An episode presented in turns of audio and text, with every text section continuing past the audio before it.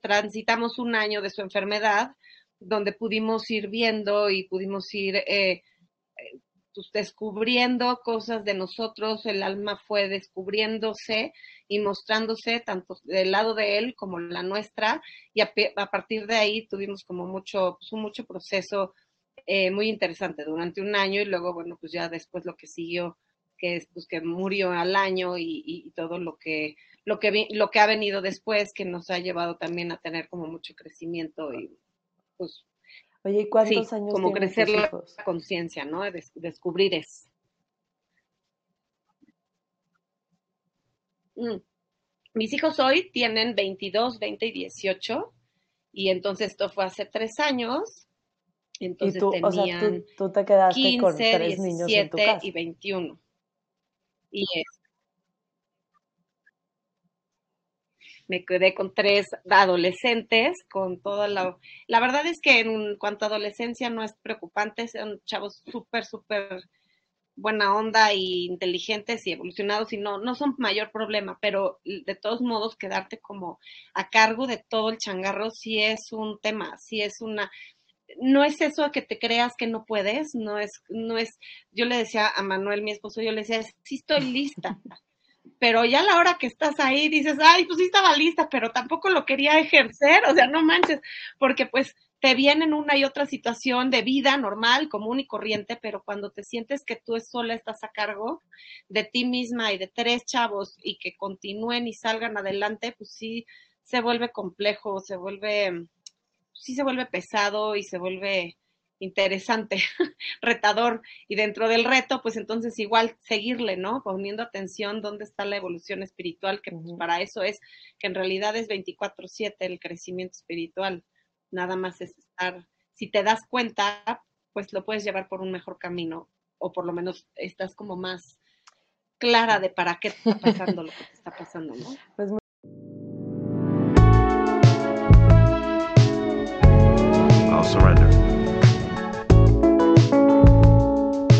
¿qué puede pasar? ya no pasa nada. Una vida de mucho cambio, pero mucho cambio causado por mí.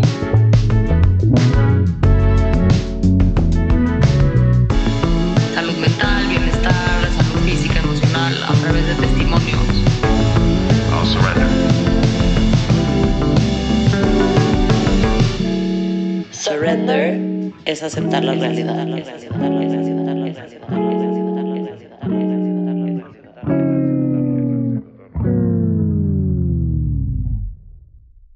Muchísimas gracias por el resumen, Ale. Lo creas o no, esta es la bienvenida al capítulo, mi queridos escuchas y mi querida Ale. Estamos aquí, Natalia Schlesinger, su servidora Brana Weinstock y Ale Lelo de la REA. Estamos muy felices de tenerte. Bienvenidos a Surrender. Para los que nos conocen y no nos conocen, Surrender es una plataforma de salud mental y bienestar y amamos contar historias para generar empatía tanto en tu círculo inmediato como en la sociedad. Entonces, sin más, Ale, te vamos a ceder la palabra a ti para que nos platiques un poquito quién es Ale.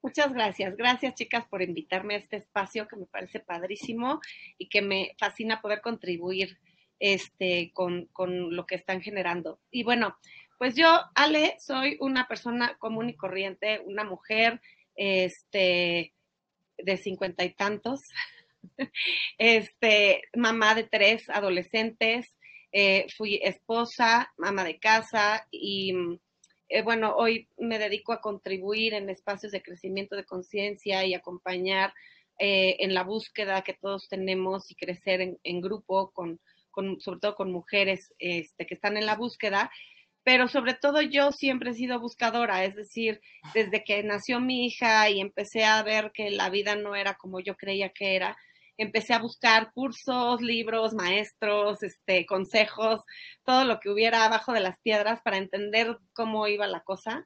Y este, y eso me fue llevando a un aprendizaje muy padre, muy interesante, la verdad de mucho gozo y mucho, muy, muy, pues muy esclarecedor y además como muy expansivo, muy padre hasta que un día, un día no hace mucho, hace cuatro años, me llegó una situación que yo siempre digo que me llegó el taller vivencial de todo lo aprendido en la teoría, porque si te quedas con la pura teoría, pues es una filosofía muy interesante, son cosas muy lindas que leer y que aprender, pero el chiste es que el aprendizaje lo llevemos a la vida. Lo tenía yo claro, pero bueno, cuando, cuando sucede lo que sucede, dije, ay, güey, pues, pues creo que me toca, voy yo en la fila en este momento, ¿no? Este, y entonces, bueno, pues eh, la historia es que en el 2019 mi esposo tuvo un, un tumor, de repente se le encuentran un tumor eh, en el cerebro, este mismo el cual era de, cáncer y eh, lo iba a llevar a la muerte de manera rápida. Es un tipo de cáncer que, que, se conoce como el peor cáncer y el más fulminante porque además es muy rápido. El caso es que entonces, pues sí, en ese momento dije, ¿cómo? O sea, he estado aprendiendo justamente eh, estuve aprendiendo unos meses antes en uno de mis tantos eh, retiros de, con el doctor Joe Dispensa, estuvimos tratando el trabajo de eh, Trust and Surrender. Y entonces dije, ¿cómo? Trust and Surrender, así neta, ahorita ya. o sea, yo lo había hecho en las meditaciones, lo había hecho en la práctica, muy lindo, muy padre. Y de pronto dije, pues aquí va el surrender de a de veras, porque finalmente es algo que no está en mis manos, que yo no puedo controlar y que me toca entrarle este, en total entrega este, y, y, hacerlo lo mejor posible desde quien yo soy, desde lo que yo sé, desde lo que yo puedo. Y así fue como empezó ese año, ese año que empezó, bueno, en agosto. Y, este, y fue un año muy interesante donde se, tuve, la oportunidad de descubrir en, pues en vivo y a todo color lo que es eh, la pureza del alma, lo que es eh, el verdadero ser, lo que todos somos, sabiendo que todos somos espejo, yo veía en Manuel, mi esposo, cosas que decía, esa soy yo, esa soy yo por dentro, aunque no la alcanzó a ver yo, pero él me lo está mostrando y me lo está reflejando. ¿Y por qué les cuento eso? Porque, espérenme, mm, porque este, él se mm, perdió la memoria, o sea, lo operaron, le quitaron el tumor, y entonces perdió la memoria eh, de corto, mediano y largo plazo. Solamente quedó la memoria motriz, o sea, desde cuenta que sí podía moverse, caminar, comer, todo eso sí, sí funcionaba, pero se olvidó por completo de su historia y de las personas, excepto de las como ocho personas que estábamos cerca de él antes, durante y después de la cirugía. Entonces, bueno, el, plan, el plan de la medicina moderna era que pues cuando el, cerebro se desinflamara, pues la, la memoria regresaría y nunca pasó eso.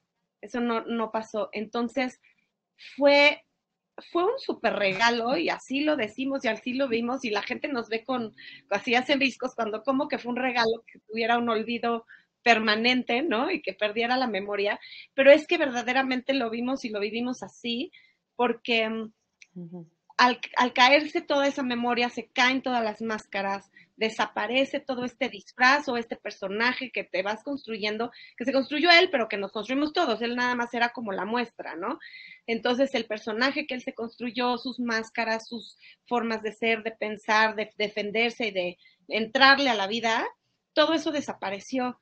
Y entonces surgió una persona impresionante, era una mirada pura y, y, y un contacto de amor desde el corazón. Su voz, su tono de voz, su forma de hablar, eh, la forma de, comportarse, eh, su capacidad de asombro, era algo verdaderamente eh, pues notable, impresionante, que nos hacía darnos cuenta nosotros de lo que verdaderamente somos, porque además era muy contrastante en él, ya que él venía de pues, o sea, él era una persona normalísimo, X, este, un hombre que trabajaba empresario, que chambeaba todo el día, papá de familia, este, con una vida súper normal y la verdad es que en la búsqueda y en la chamba fuerte de, de, de, generar dinero y de generar cosas para los chavos y para la familia y tal, entonces, pues él estaba en esa onda, ¿no? En esa onda de estar en, la, en el planeta Tierra, trabajándole duro y ya está.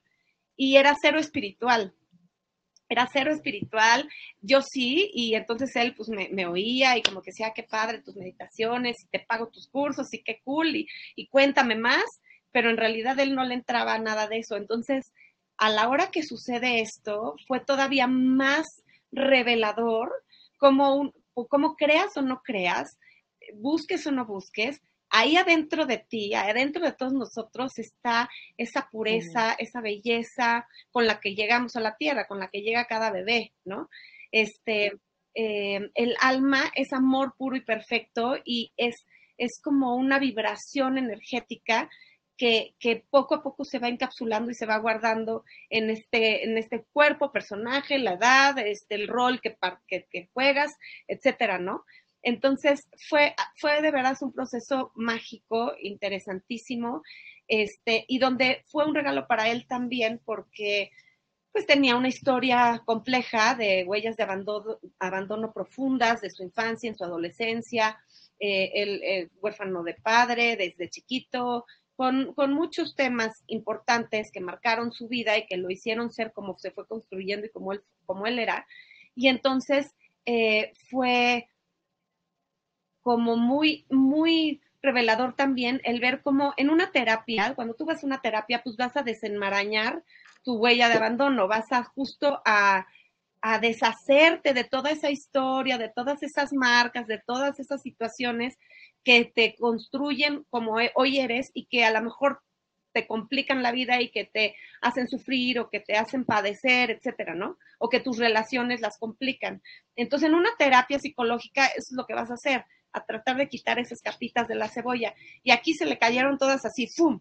Y entonces pudo él realmente surgir el verdadero Manuel, el verdadero ser, y eso fue súper, súper, eh, pues un regalo. Pues Ale, muchísimas gracias por darnos esta pequeña pero muy rica introducción a este pedacito de tu historia. Estamos nuevamente muy agradecidas de tenerte aquí con nosotras y nos gustaría empezar a disecar un poquito algunas de las cosas que ya nos platicaste y también quizás ir un poquito más para atrás. Entonces, hemos escuchado también ya, pues, cómo a lo mejor se vivió esta experiencia en familia, cómo tú viviste esta experiencia a través de los ojos de tu marido, pero también nos gustaría, pues, para poder empezar a entender un poco este contexto, ¿en qué momento o cómo te encontrabas tú dentro de este ambiente familiar, digamos, o sea, como madre, como esposa, etcétera, antes de que Manuel fuera diagnosticado con este cáncer. ¿En qué andaban ustedes?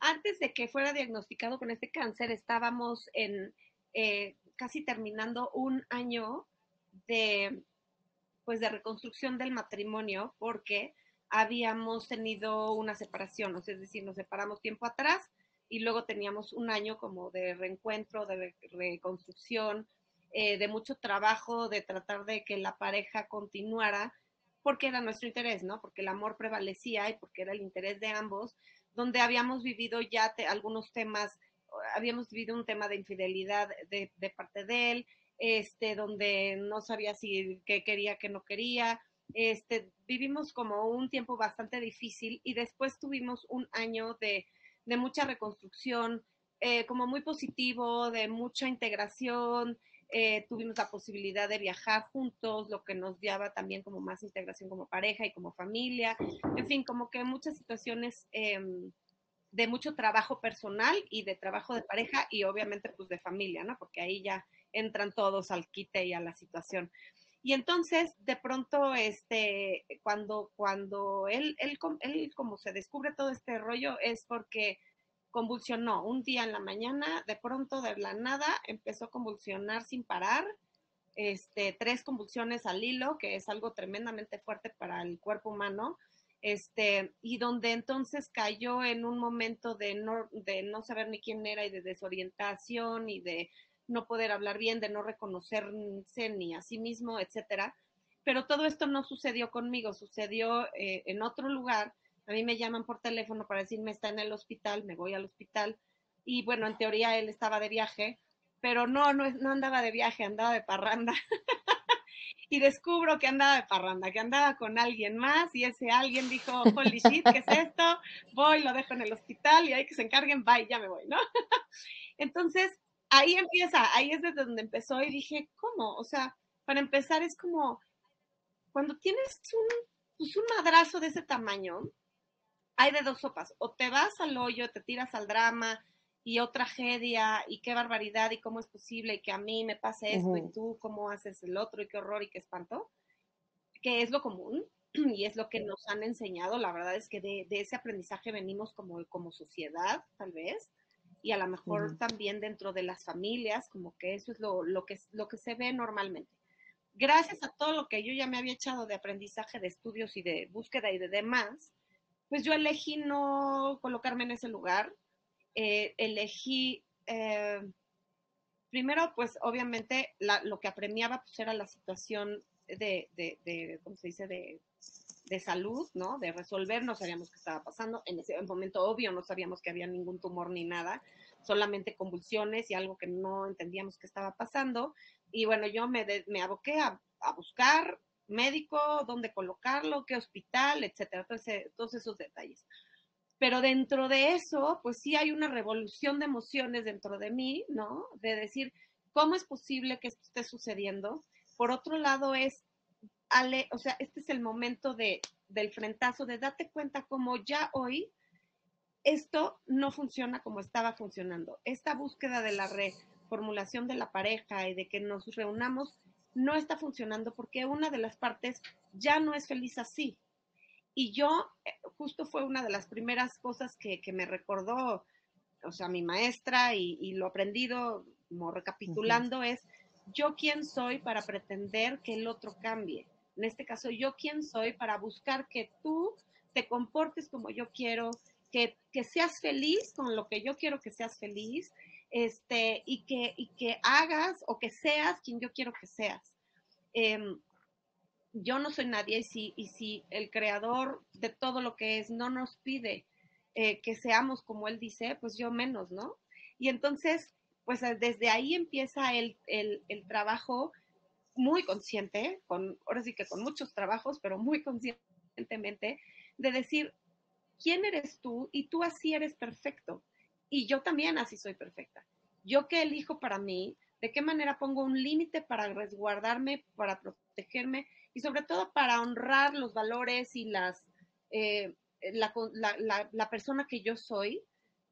Primero me toca honrarme a mí misma, es decir, amor incondicional para mí misma, para después poderle ofrecer al otro un amor incondicional. Y entonces, este título de amor incondicional, pues es, me encantaba, o sea, de verdad que en cada clase yo decía, no, lo máximo, y entonces citaban a, Buda, pero a Jesucristo, pero a todos los maestros por todos lados y libros y todo, y yo decía, qué cosa más maravillosa, pero aquí dije, ay, güey, pues esto, el amor incondicional justo es no poner condiciones, justo es no exigirle a nadie más que sea como yo quiera que sea, y es más fácil decirlo que hacerlo, lo hice lo mejor que pude. Y, y, y, por eso no, no con eso no, no quiero decir que me haya salido perfecto, pero desde quien yo era en ese momento, este, traté de, de ejercer ese conocimiento y de llevarlo a la práctica para el, para el bien de, de, Manuel en ese momento, pero sobre todo para mi propio bien.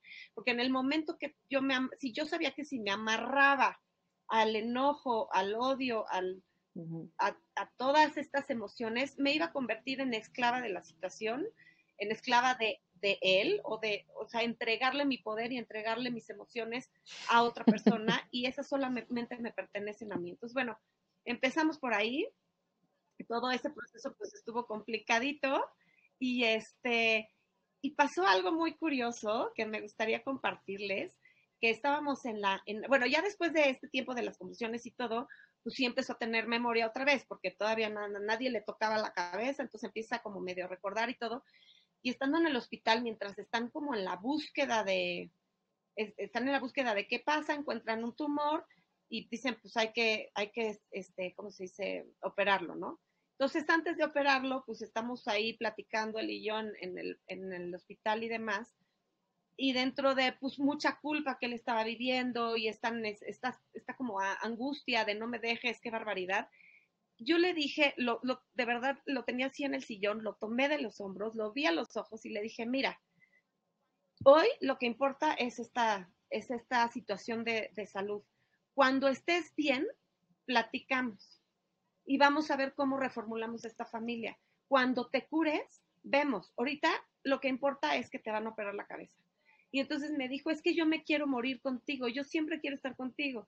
Y entonces todavía le dije, no te preocupes, yo voy a estar contigo el día de tu muerte, sí o sí te voy a acompañar y voy a estar contigo. Si Dios me presta vida, este, estemos no estemos juntos, ver.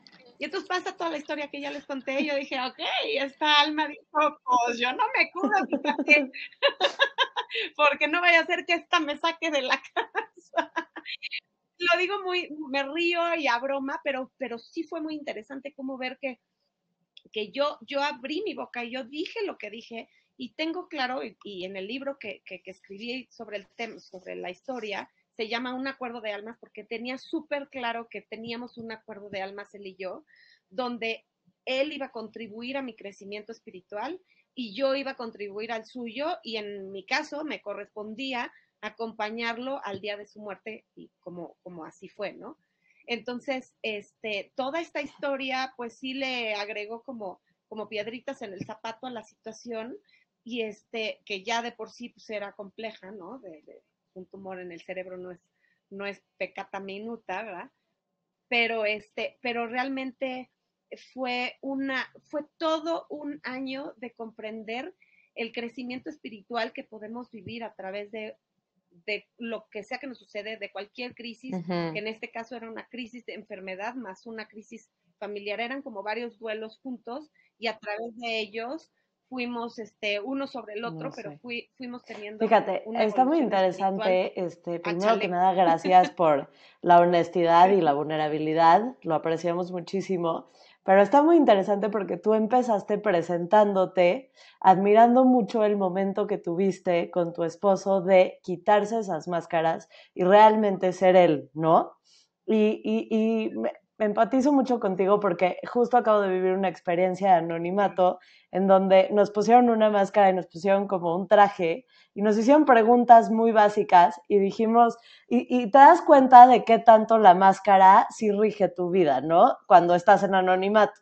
Entonces me surge mucho esta duda de qué máscaras tú tuviste que romper en ese momento, porque aparte son momentos en donde no tuviste el tiempo de pensar cómo actúo o si tengo o no la oportunidad de enojarme, ¿no? Como que básicamente estabas en fight or flight y tenías que tomar decisiones. Entonces, este, y por otro lado, me imagino que pues hay una culpa como de que pues soy la esposa y se está convulsionando y no lo va a dejar tirado en el hospital, cosas así. Entonces, ¿qué máscaras tuviste tú que empezar a romper adentro de ti que puedas identificar para empezar a tomar esta actitud tan hermosa de vida, esta filosofía? Pues fíjate que una de las máscaras que creo que fue una de las más importantes fue eh, esta máscara como de, de ser siempre la esposa linda y amable y sonriente, que siempre está ahí eh, pendiente, que es de, pues esa que yo construí y además que esa aprendí desde mi infancia, que se me enseñó, ¿no? Que como, como como es una buena esposa, ¿no? Y al momento de estar ahí, eh, como estaba yo con, mm. es que era una mezcla de mucho enojo, bueno, mucha furia, tremendamente grande, muchísimo miedo y susto de qué está pasando y de me toca me toca tomar esto en mis manos y ya y ya no importa si soy linda o no soy linda este si soy eh, amable o no soy amable. Aquí yo tomo las riendas de esto y lo llevo como desde, el, el fondo de mi ser, lo que yo considero que corresponde y que está bien, ¿no? Ese fue como, como, para manejar la situación en general de, de, todo lo que estaba pasando. Pero luego, por otro lado, pues romper la máscara de la familia perfecta. Eh, claro que, bueno, les digo que veníamos de una separación y lo que ustedes quieran, pero en realidad, pues no toda la gente está enterada de todo esto. Y, y, y, y, sobre la marcha algunos se enteraron y otros no, pero ya, ya eso no importa. Ya no importa si somos la pareja perfecta o no, si somos la familia hermosa y perfecta o no. O sea, aquí lo que importa es qué quiero yo, qué sale de mí de verdad, desde acá, desde el estómago y desde el corazón, qué, qué quiero hacer. Y como bien dices, no era mucho de acá. Eso, eso fue muy conveniente porque te, permite que el corazón te guíe y que el alma diga y diga por dónde, porque si lo estás pensando mucho, a ver, pues, ¿qué es lo lógico en esta sociedad? Mándalo al diablo, a ver quién lo cuida, o sea, ya, ya lo van a operar, pues a ver quién más lo, lo, lo, lo, este, ¿cómo se llama? Lo acompaña en su convalecencia, lo que tú quieras, pues porque claramente no quiere estar conmigo y entonces yo, pues yo, ¿por qué me voy a encargar de él, no? Como que sería la actitud normal y me costó mucho trabajo y sí tuve que, que, irme mucho hacia adentro y por supuesto muy de la mano incluso de, de, mi, pues, de mi psicóloga y demás, como decir, a ver, se supone que yo debería odiarlo, se supone que yo debería mandarlo al diablo, se supone que yo debería ser, yo soy la víctima y pobre de mí porque a mí es a la que me están haciendo esto. Y yo decidí no ponerme la máscara, no la tenía, pero no me la quise poner, la máscara de la víctima. Sea, yo sí dije, yo no voy a poner ese traje, porque en esta situación sé que a mí me corresponde eh, responsabilidad de, lo que, de lo que, de la esta infidelidad, a mí me corresponde una parte, a mí me corresponde revisar qué me faltó dar, qué me sobró, eh, qué estuvo bien, qué pudo haber sido diferente. O sea, a mí me corresponde una parte de la responsabilidad de la situación. No, no quiere decir el hecho pues lo hizo él, pero eso es, ese le correspondía a él también, ¿no? No echarme culpas encima, pero tampoco colocarme en el lugar de la víctima. Entonces, más que quitarme la máscara fue que dije, yo esa no me la pongo, así como háganla para allá, yo ese traje no me lo pongo. Este, fue como también esta parte, otras máscaras que me fui quitando fue que dentro de esta imagen de, una esposa y de una hija y de una hermana y de una amiga em, convencional, eh, eh, tradicional, eh, ¿no? De una sociedad pues determinada con unos ciertos comportamientos, yo dije, me vale madres, yo aquí salgo todas, saco todas mis herramientas que he aprendido, que muchas de ellas son muy esotéricas. Eh, hablando de chamanismo, por ejemplo, había yo tomado clases de chamanismo por más de un año. Yo dije, a mí ya me vale un pepino que la gente sepa o no sepa, digan que estoy loca, que no estoy loca, que qué me pasa.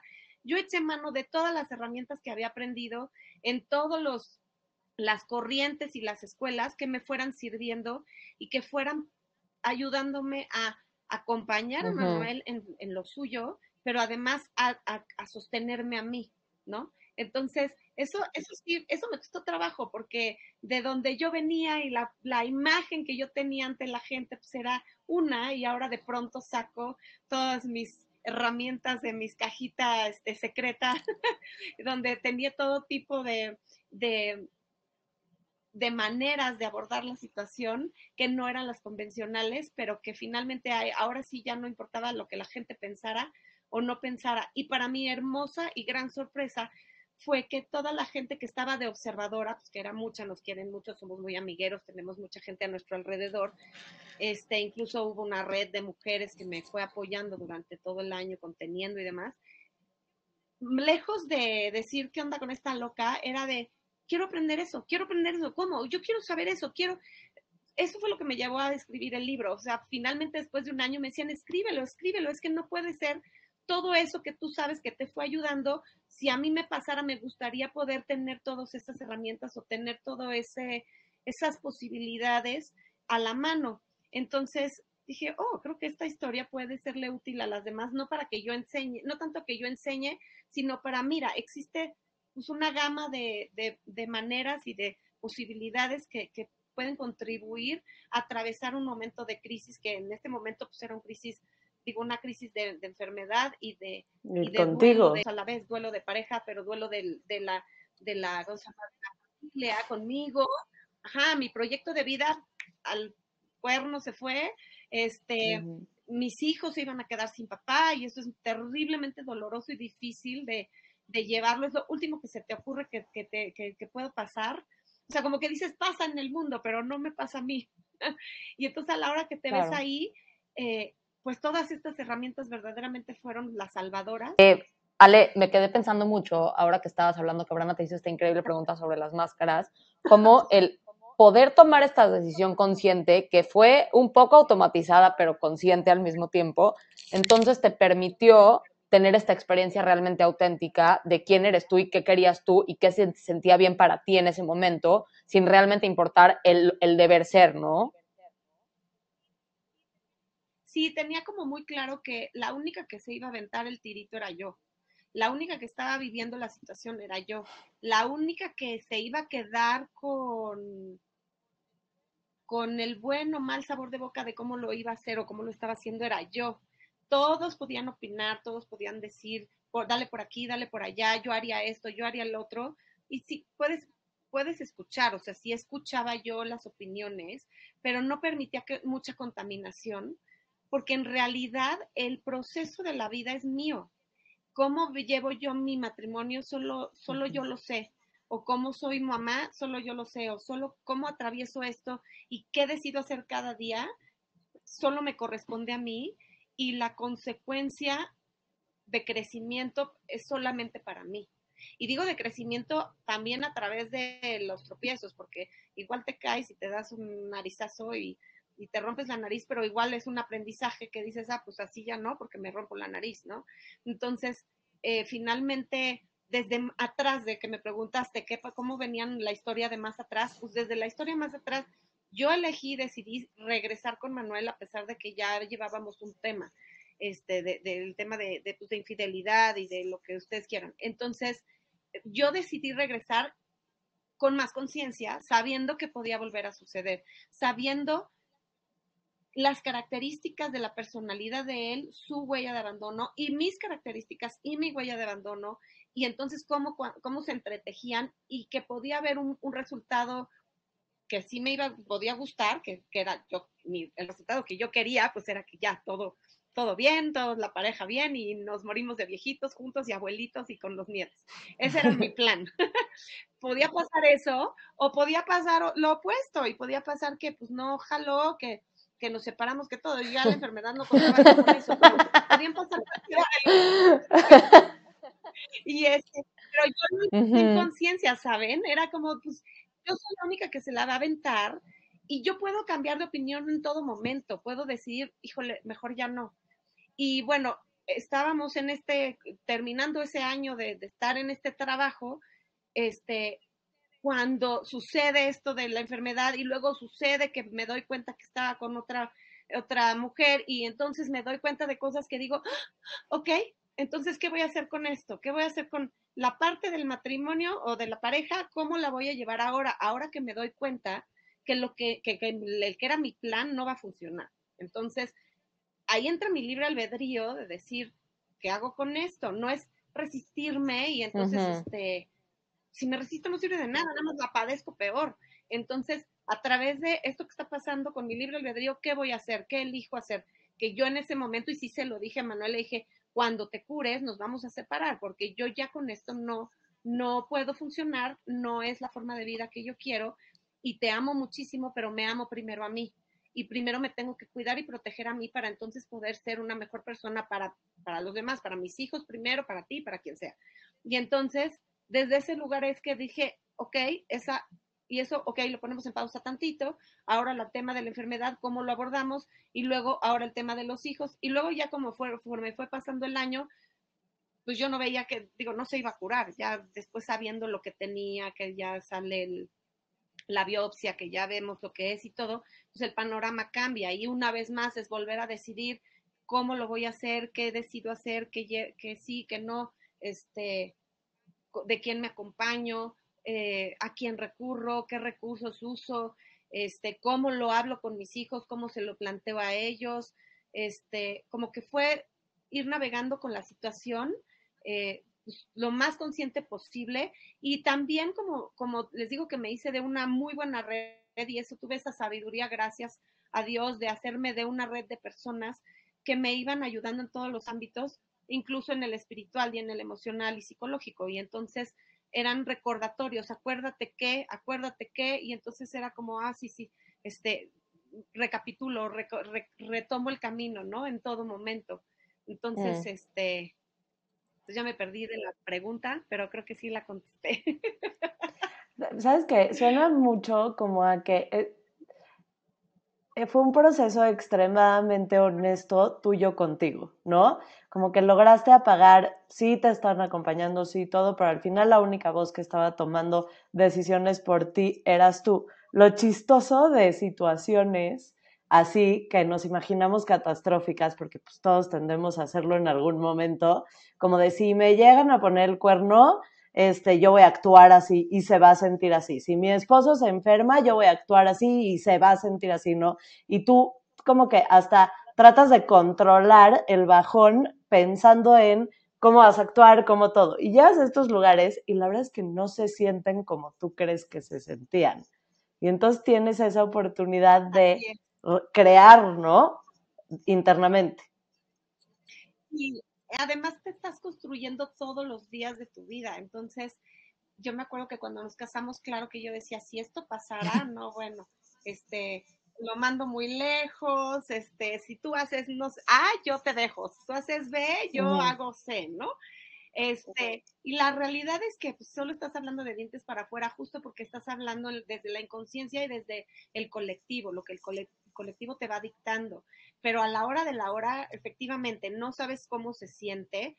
Fíjate, una cosa que yo decía cuando, cuando descubrí la infidelidad, yo decía, ¿cómo? Pero esto pasa todos los días, todo el tiempo, en todas las... Pero la mayoría. Pero en muchísimos pero ¿cómo puede seguir sucediendo si esto es lo más doloroso que he vivido en toda mi vida? O sea, verdaderamente me sentía rota, despedazada. Yo decía, duele tanto que cómo puede ser posible que esto lo viva la gente así como si nada y además una tras otra, porque muchas veces suceden varias veces.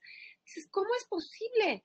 Pues sí, pues sí, sí sucede, porque cada día te vas reconstruyendo y vas sintiendo diferente y vas pensando diferente y te vas tu autoconcepto se va transformando y va siendo cada día, pues eh, ojalá va siendo más enriquecido con todas tus experiencias y si estás como con esta conciencia, que eso yo agradezco infinitamente que, pues, que mi alma me llevó a esta búsqueda, porque no fue otra cosa más que pues, esta como ganas de buscarle y de entender y de saber por dónde iba la cosa de la espiritualidad y de la conciencia y de, y de la psicología humana y demás pues bueno, todo eso pues, sí me equipó. Y afortunadamente me pasó cuando ya llevaba un chorronal de cursos y entonces justo era pues ponerlos en práctica, pero, pero te puede agarrar en cualquier otro momento y no sabes cómo vas a reaccionar y solamente en ese momento descubres quién eres. Eso fue lo que a mí me pasó en esto. Yo, yo fui descubriendo quién era sobre la marcha. Me decían, pero ¿cómo? ¿Por qué no? ¿Por qué no lo dejas? Yo decía, como que no lo había razonado tanto y decía, pues porque, porque esa no soy yo, porque, pues porque hay toda una historia detrás de, pareja y de padre, de padre y mamá de familia y de, y de, de, ¿cómo se llama?, de proyecto de vida. O tenemos toda una historia que pesa más que, este, que esto, que esto es un, un, un, un, una cosa corta en el tiempo y si es un tropiezo, pero así como el, o sea, aquí lo que pasa es que está aparatoso el que el otro te pinta el cuerno, entonces como que el otro comete el ilícito, digámoslo así, pero, pero hay que rascarle más adentro, ir hacia adentro de mí, ¿por qué a mí? ¿Para qué me sucede esto? ¿Para qué me está aconteciendo esto? ¿Qué tengo que comprender de mí misma? ¿Y quién elijo ser en esta situación? Y entonces hoy que elijo ser y elijo esto del perdón, el perdón también dentro de estas clases, veíamos muchísimo el tema que se llamaba el perdón radical, así era el título de, que, le pone mi maestro, y, y también sonaba súper maravillosísimo, y yo decía, bueno, pues sí, y obviamente lo lees y dices, bueno, pues solo los santos, y este, y pues algún día, ¿no? y a la hora de la hora dije, pues esto, o sea, este es el perdón radical, ¿qué hago? ¿Lo tomo, no lo tomo? ¿Y cómo lo, cómo lo hago? Y a ver si puedo, o sea, porque todo es como es que hay una parte que me encanta de lo que dices, que es sí esta historia de autodescubrimiento del ser y el cómo, el, el, poder tener esta curiosidad sobre cómo voy a reaccionar y qué voy a elegir en cada momento, siempre con la flexibilidad que me encanta que lo hayas mencionado porque creo que es muy importante del saber que puedo cambiar de opinión, ¿no? Entonces decir, ok, hasta aquí sí, hasta aquí sí, que suena como que te permitió ir empujando los límites de lo que tú sentías que se podía o no se podía hacer dentro de ti misma, ¿no? No tanto como de qué tanto voy a perdonar o qué tanto estoy dispuesta a sacrificar, sino tanto como qué tanto puedo yo poner en práctica todas estas cosas que he ido recogido en el camino mientras quiera, ¿no? Que entonces lo vuelve empoderador porque no se siente como que te sentías, o en ningún momento te he escuchado decir como que te sentías que lo tenías que hacer, ¿no? Si no era algo que estabas como como jalando y jalando y jalando la cuerda que te estaba permitiendo conocerlote a ti y conocerlo a él y conocer pues tu situación desde un lugar que sí estabas rompiendo como que creo que muchas veces nos como humanos nos, nos enredamos en este tema de pues yo dije que nunca lo iba a hacer y entonces ahora qué pasa si sí si, lo hago, ¿no? O sea, como esa misma batalla del ego que tenemos con nosotros de lo que yo dije que nunca iba a estar dispuesto a hacer y, poder eliminar eso para poder decir, pues en este momento a mí me sienta bien esto. Exactamente, sí fue, eh, así fue, así fue, como que en cada momento. Y además no quiere decir que durante todo ese año, híjole, sí hubo muchísimos días o momentos de, de, de por ejemplo, de muchísimo miedo y así de, no podía ni respirar bien, me empezó a dar taquicardia, lo que tú quieras. Otros momentos era más bien una furia y un enojo tremendos.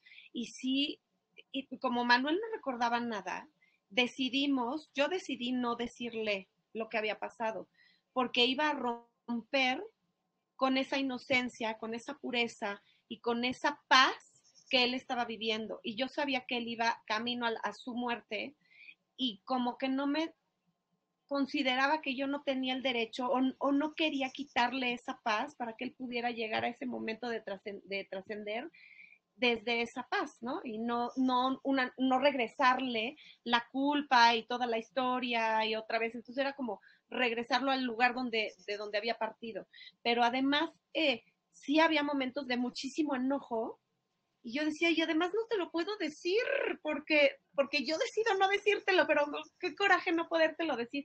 Y entonces, bueno, pues sí buscaba otros espacios y terapia, lo que tú quieras, donde iba yo a sacar para volver a mi centro y, y seguir decidiendo sobre la marcha qué quería, qué quería. En algún momento sí le dije a mis hijos, ellos también estaban muy enojados y hablé con ellos y les dije, si ustedes necesitan que hablemos con él, hablamos con él, porque yo pongo como prioridad a ustedes tres. Y ellos mismos, mi hijo más chico me dijo, claro que no, si yo necesito resolver esto, me voy a una terapia. Me dijo, porque en realidad yo lo que quisiera es agarrarme los madrazos. Y como no lo voy a hacer y no lo puedo hacer, me dijo, no me va a servir de nada irle a colocar a él, a regresarle, este, pues, pues la basura que, que ya salió de su corazón y de su alma. Entonces, mejor yo voy y lo resuelvo porque finalmente esto me va a hacer crecer a mí y, a él no le quito su paz. Entonces, todos fuimos decidiendo sobre la marcha cómo queríamos ser, quiénes queríamos ser, íbamos eligiendo día tras día, momento a momento. Y había momentos, hubo momentos súper, este, súper desagradables porque dentro de todo su proceso eh, sí tomó unas quimioterapias muy cañonas que eran intratecales, o sea, le metían una aguja justo aquí una jeringa. Para los que no están viendo el video, le metían la aguja en el cráneo. Ah. Exacto, en el cráneo, en la coronilla, en la parte de la coronilla entraba la aguja, este, venía la jeringa y de la jeringa salían dos este, catéteres, porque en un, de un catéter eh, entraba, por uno de ellos entraba la quimioterapia, que pues es líquido, era la medicina, y, y por la otra tripita salía líquido cefalorraquídeo, porque no puedes tú tener más cantidad, más volumen de líquido dentro del cerebro, porque pues estamos dentro de un cráneo que es un casco duro y entonces no puedes salir y explotas por dentro. Entonces, para que eso no pase, entraba la quimioterapia y salía líquido cefalorraquídeo. Y entonces eran unas quimioterapias de horror. Imagínate nada más eso cada semana se le echaba, se echó varias de esas este, y unas reacciones espantosas, toxiquísimo, así tremendo, ¿no? Pero además, como eso va directo al sistema nervioso central, pues provocaba eh, mucho irritación en, todo el sistema nervioso, lo cual lo llevaba a eh, reacciones de muchísima furia, se, volvió muy agresivo en ese lapso de tiempo, agresivo, violento, em, hiriente, eh, agresivo con las palabras, una serie de cosas entonces era, nos provocaba a nosotros, o sea, porque aunque tú sabes que está enfermo y estás cuidando y lo que tú quieras, además estábamos en la no, Sí, te fue muy bien a ti.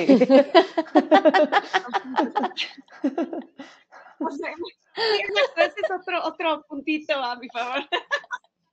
Entonces estábamos aquí metidos en la pandemia, entonces pues en cuatro paredes es así como de te quiero matar y no puedo ni salirme con los amigos o con no sé quién, ¿no?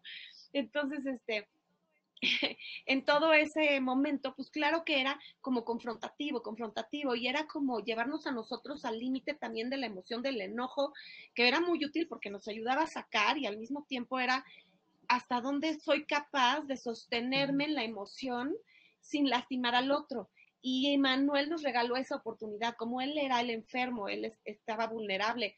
Obviamente no podíamos regresarle la agresión, ni, ni, ni de palabra, ni de, ni de, ni de, ni físicamente, era nada más como contener el espacio. Este, pues fue interesante ver cómo, hasta dónde podíamos tener esa capacidad o desarrollar esa capacidad en nosotros de poder como sostener, sostener la emoción adentro de mí y luego... Quería preguntarte eso, justamente quería preguntarte eso, o sea, porque dentro de esta dinámica, digamos, durante mucho tiempo este año, estás tú practicando esta parte donde pues hay, hay, hay un enojo y una traición y muchas muchas otras eh, emociones pues no tan bonitas de sentir que están sucediendo para ti, para tus hijos, pero hoy estamos hablando de ti, entonces pues para ti y no y, estás tú tomando porque queda muy claro y, me gusta que se hace mucho este hincapié de que estás tomando una decisión consciente de no eh, aventarlas de vuelta para, para el otro lado y, también de, de, trabajarlas en otro lado, ¿no? Entonces entra la duda que yo tengo es, pues, ¿cuáles eran, digamos, en ese momento o qué lugares encontraste para, para así, pues, procesar, trabajar, sacar y depurar este enojo, esta ira, esta desesperación de una forma más sana, ¿no? ¿A dónde fue este, esto? Mira, una de ellas pues era así, era la meditación, pero bueno, pues la meditación en momentos de calma, ¿no? Este, mm, otra, otra cosa que hice muchísimo fue irme a caminar al bosque, dada la pandemia, pues que no podías tener contacto con nadie, me iba a caminar mucho al bosque que tengo no tan lejos, y eso era súper, súper, súper sanador. Este, otra cosa era sí o sí eh, espacio de terapia, donde con, con mi terapeuta, donde sí ahí podía verbalizar y sacar y llorar y mentar madres y demás, ¿no? Entonces eso era muy, muy importante. Este, luego tenía pues algunos otros espacios como tengo ciertas amigas eh, que, que, estaban en el mismo camino que yo o en el mismo aprendizaje que yo, eh, una amiga muy querida cabalista y entonces gracias a ella también era hablar con ella y hablar con ella desde como comprender el, el, alma que busca, el alma que está recibiendo, el alma que está, o sea, la parte espiritual como que la iba desarrollando mucho hablando con ella en este, y con otras personas hablaba como temas más del comprender al ser y comprender la huella de abandono y comprender este, la tipología de la personalidad de cada uno de nosotros y después cómo todo eso era llevado al alma. Hablaba mucho con mis maestros de, de una de las escuelas en las que estuve de semiología de la vida cotidiana, este, donde entonces como la parte racional, como que lo racionalizaba para entender, entender, entender. Entonces me, me iba a esos espacios de entendimiento racional, otros espacios de la parte espiritual, la parte física pues era más en el bosque, este, o sea, caminar o hacer ejercicio y este, y bueno, pues también un poco la meditación, este, y ya cuando medio podíamos salir, pues también sí me escapaba a los espacios de amigas y de platicar un rato y hablar de otras cosas, ¿no? Como que ya cuando como cuando que te podías medio escapar un poquito, pues sí, sí lo hacía, la verdad. Entonces, este, fueron varios espacios así que yo me acuerde, este, también con mi maestra, fíjate, la de chamanismo, porque el chamanismo que yo tomé fue padrísimo porque eh, en realidad era como aprendizaje espiritual y chamánico, pero de todas las culturas. Entonces hay un revoltijo de budismo, de Kabbalah mucho, eh, cristianismo, por supuesto, de, chamanismo americano, de diferentes. Entonces, todas las corrientes como que es un revoltijo ahí muy padre y muy interesante. El chiste es que hablaba con ella, donde entonces podíamos jalar los hilitos para ir entendiendo de dónde venía y cómo canalizar el enojo. Entonces, también mucha, mucha cosa física, donde sacas mucho el enojo, porque claro que había veces que decía, ya esto que se acabe, o sea, si se va a morir, que se muera, y si no se va a morir, pues entonces que ya se cure. Pero esto es un, estoy, me siento atrapada, me sentía como, pues sí, como atrapada o enjaulada y decía yo, esto está demasiado pesado porque eran como, pues sí, la pandemia ya se me había olvidado, pero la pandemia pues también jugó un papel bastante este, rudo para todos los que estuvimos encerrados, no nomás para mí, pero, pero con este ingrediente del enfermo y era el tiempo de las, de las quimioterapias intratecales, entonces sí estuvo ahí la parte ruda.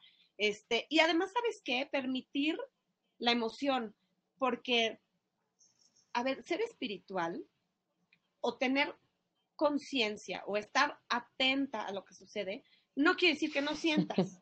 Y entonces si te estás furiosa, pues chillar, gritar, mentar madres. Y si estoy muerta del susto, pues llorar y, hablarle a alguien y decirle me muero del miedo y qué va a pasar y el dinero y los hijos y cómo le voy a hacer yo sola. O eh, hablaba con alguien y cuando se muera, qué va a pasar y qué voy a hacer y cómo va a ser. Y entonces, finalmente pues era permitir la emoción, este, vivirla de la mejor manera posible y luego entonces era como un drenaje que entonces me regresaba, digo, me permitía regresar al, como al centro, como a volver a ser yo otra vez y, y así ir pasando día con día. Y como los alcohólicos anónimos es one day at, a time porque sí estaba, sí estaba, o sea, sí era pesado y estar futureando era muy... Justo te iba a preguntar si tú sientes, pero ya lo contestaste, que estuviste extra presente en, en este proceso o si lidiabas más como con temas de ansiedad o, depresión a lo largo del proceso. Sí, ansiedad sí, depresión no, este, pero una ansiedad como contenida. La verdad es que ya después de que murió y después de un tiempillo que ya como que ya pasa el proceso del duelo y que ya todo, ahí entró otra etapa de ansiedad como más notoria, más grande, donde ya se me notó, o sea, se me notó, quiero decir, lo noté en mi cuerpo, en que ya me duele por aquí, ya me duele por allá, o ya me pasó, o sea, cosas físicas, biológicas, donde el cuerpo ya empieza a hablar y a decir, pues ya, hay que sacar esto porque, porque lo contuvimos bien o lo sostuvimos bien, pero hay que sacarlo por completo, ¿no?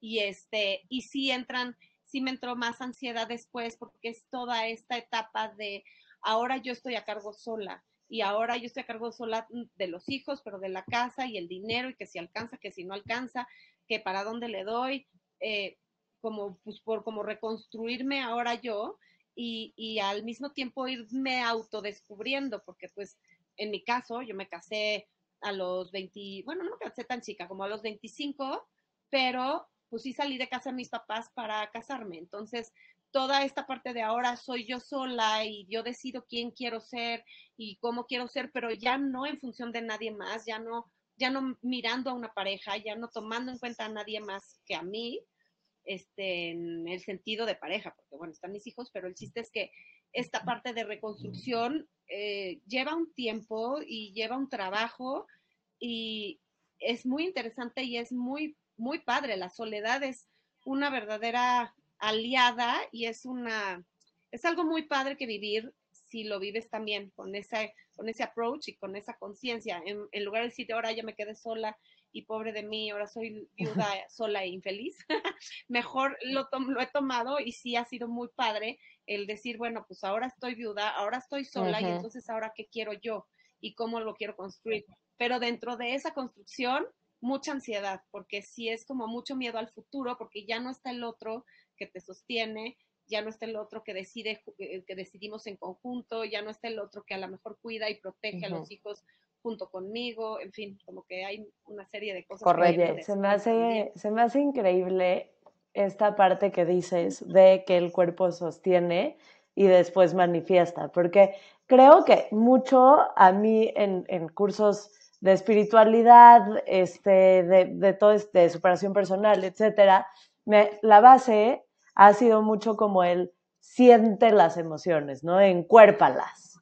Y hay momentos en donde no las puedes encuerpar, o sea, tienes que tomar decisiones, tienes que resolver todas estas situaciones y el cuerpo te está haciendo el paro. Y es importante también el no sentir esta culpa, que me encantó que la dijiste así, de que el cuerpo te sostenga te, ayude a pasar el momento y después lo manifieste para que tú le regreses, ¿no?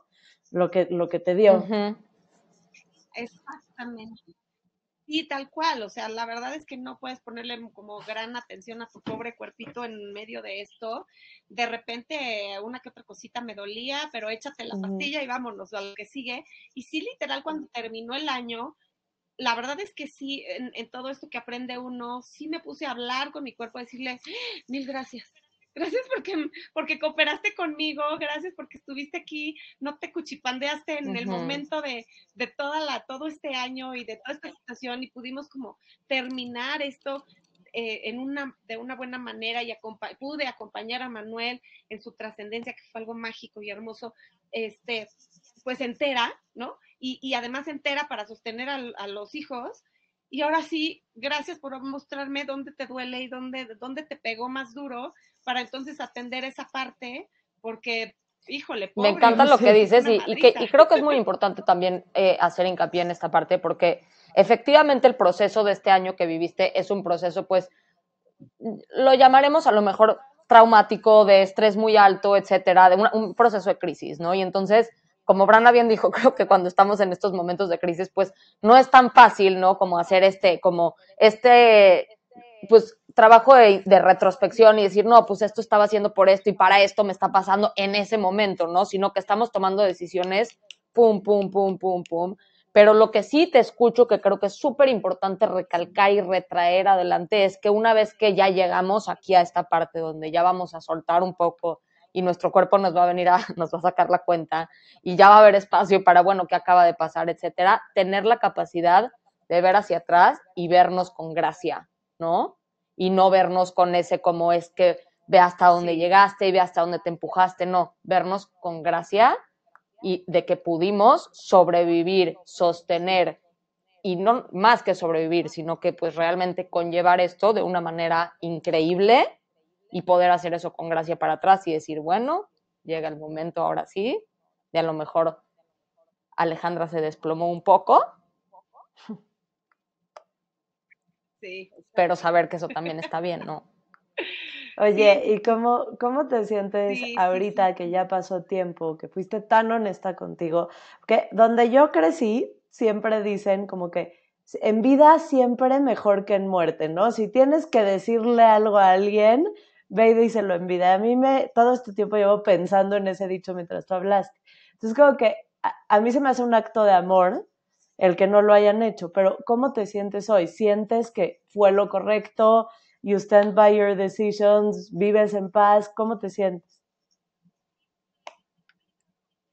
Sí, para mí fue 100% lo correcto, o sea, ya viéndolo para atrás, que ya tiene tres años, acaba de cumplir hace unos días tres años de fallecido, sigo eh, convencida de que fue lo correcto, porque por varios puntos, o sea, porque para él, primero viéndolo a él, para él fue un regalote el no regresar a la ansiedad en la que estaba, el no regresar a la historia, finalmente es la historia, o sea, sabiendo que esto no es real, de que el alma solamente está ocupando este vehículo para, para comprenderse en el amor, para redescubrirse en el amor, fue exactamente lo que pasó con Manuel. O sea, justo su historia no era real.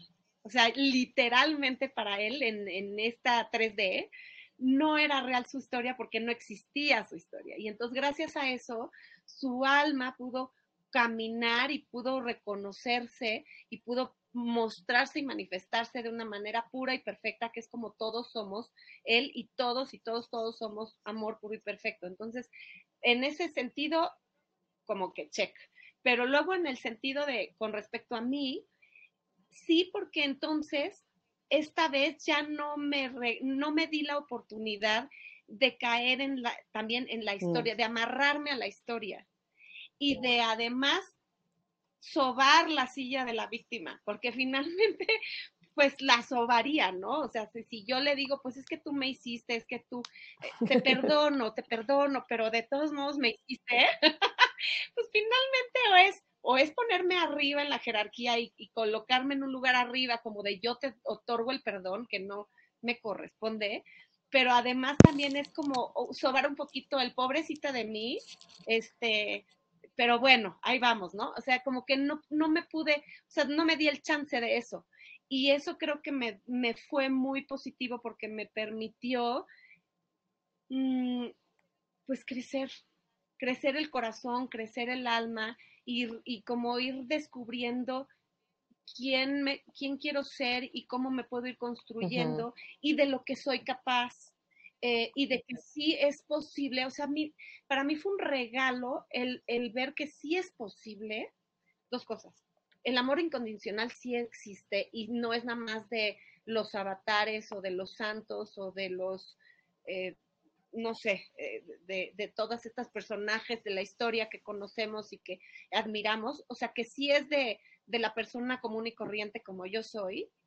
Y lo mismo el perdón, porque pude comprender y durante todo ese año sí lo fuimos como fui como, como, como desmenuzando, como, como entendiendo. Y luego a, a, largo plazo, que no hay nada realmente que perdonar, porque el alma, las almas estamos ejerciendo un papel para contribuir con el crecimiento de, las, de, los demás.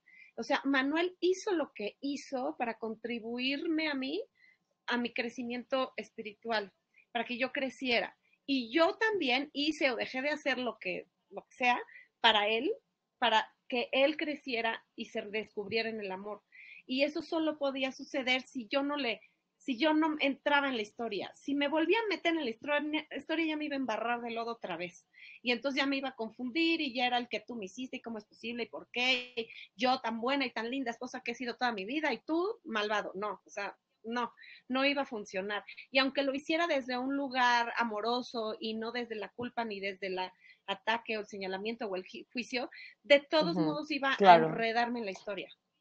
Entonces, sí, hoy estoy convencida de que fue una gran idea no este me encanta. pues en vida no hablar el tema. Y ahora ya, ya después de ya después de muerto puedo conversar con él sabiendo que pues, todos somos energía y somos información y no no no nos desvanecemos solo nos transformamos pues yo puedo conversar con él y hay veces que claro que digo híjole perdón, pero sí le digo, ay, cabrón, ¿cómo, hiciste eso? No manches.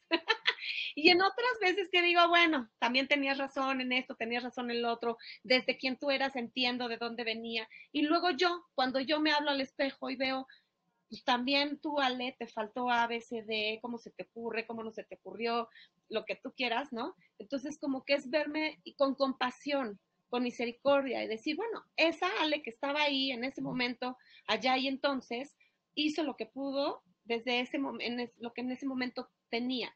Y hoy soy una diferente que gracias a aquella historia, pues tengo otras posibilidades, otro conocimiento, aprendizaje, otra historia, y entonces, ¿cómo puedo hacer diferente mi vida a partir de hoy? me encanta, me encanta, me encanta, me encanta la respuesta a esta paradoja quizás, ¿no? De pues en vida mejor que en muerte, que también pues esto ya será decisión de cada quien siempre, como todo en la vida.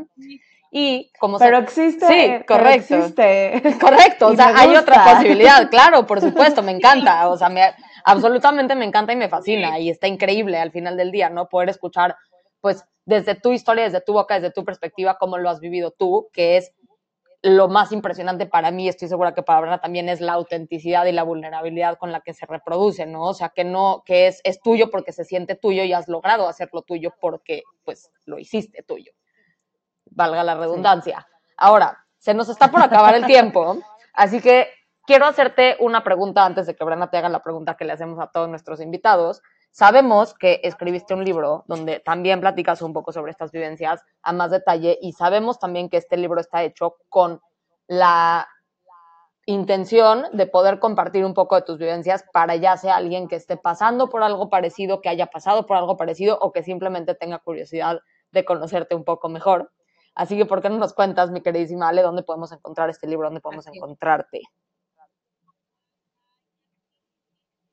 Ay, claro que sí, sí, es un libro que escribí a partir de, te digo, de todo esto que para mi sorpresa fue como de, ah, caray, parece que todas estas herramientas pueden serle útiles a alguien más porque a, los, a los espectadores de nuestra circunstancia les parece algo valioso y Me sacrifico.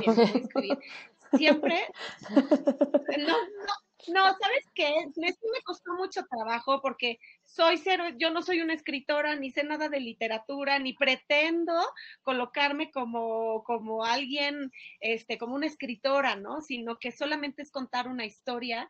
De hecho, la historia está contada muy así, como en un café y como yo lo platico, como yo hablo, sin, sin pretensiones de otra cosa, porque lo que busco es nada más contar la historia y compartir con la gente, pues, pues esto que ya, que ya dijimos. Y este, y entonces, bueno, es un libro que está en Amazon, Está eh, eh, eh, tanto en Kindle como en, como en impreso, en Amazon de México, de Estados Unidos, y ahí, se, ahí lo puedes pedir, ¿no?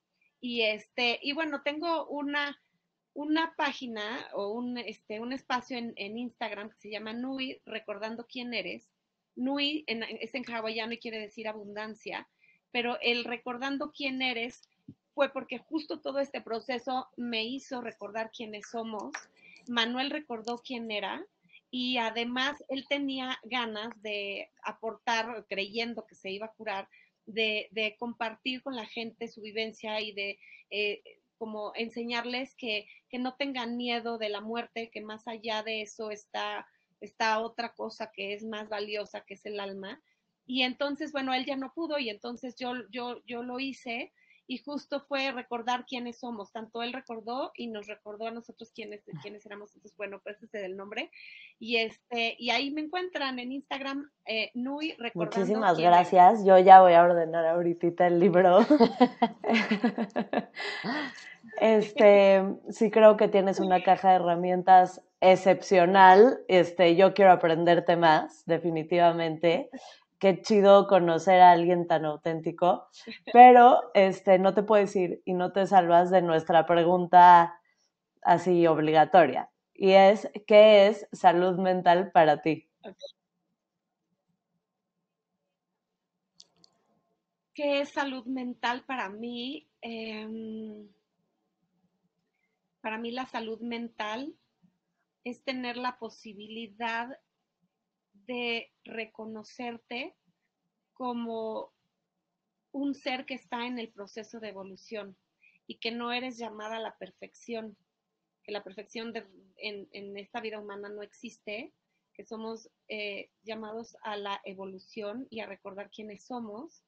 Y si tenemos la óptica de, de esa óptica en la vida, entonces podemos tener una salud de pensamiento, una salud de emoción y una salud eh, de espíritu que, nos lleve pues, a, tener una vida en la búsqueda de la paz o construyendo nuestra propia paz. Creo que la salud mental es el, ser misericordioso. Ale, me encantó. Muchísimas gracias por compartir. Nos sigue a mí, Abraham, encantando hacer esta pregunta porque después de cientos y cientos de entrevistas nunca hemos tenido una respuesta igual y es un mero recordatorio de que todas las respuestas y todas las experiencias de vida son válidas. Y pues nuevamente agradecerte por acompañarnos el día de hoy, agradecerte a ti, escucha, por llegar hasta este momento de la plática. Si nos estás escuchando en YouTube, no te olvides de darle clic a la campanita y suscribirte a nuestro canal. Y si nos estás escuchando en formato podcast, también no te olvides de suscribirte, compartir y pues te mandamos muchísimo amor. Y nuevamente, Ale, muchísimas, muchísimas gracias por compartir con nosotras el día de hoy.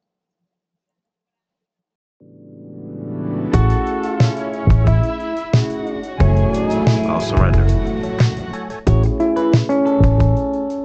¿Qué puede pasar? ya no pasa nada. Una vida de mucho cambio, pero mucho cambio causado por mí.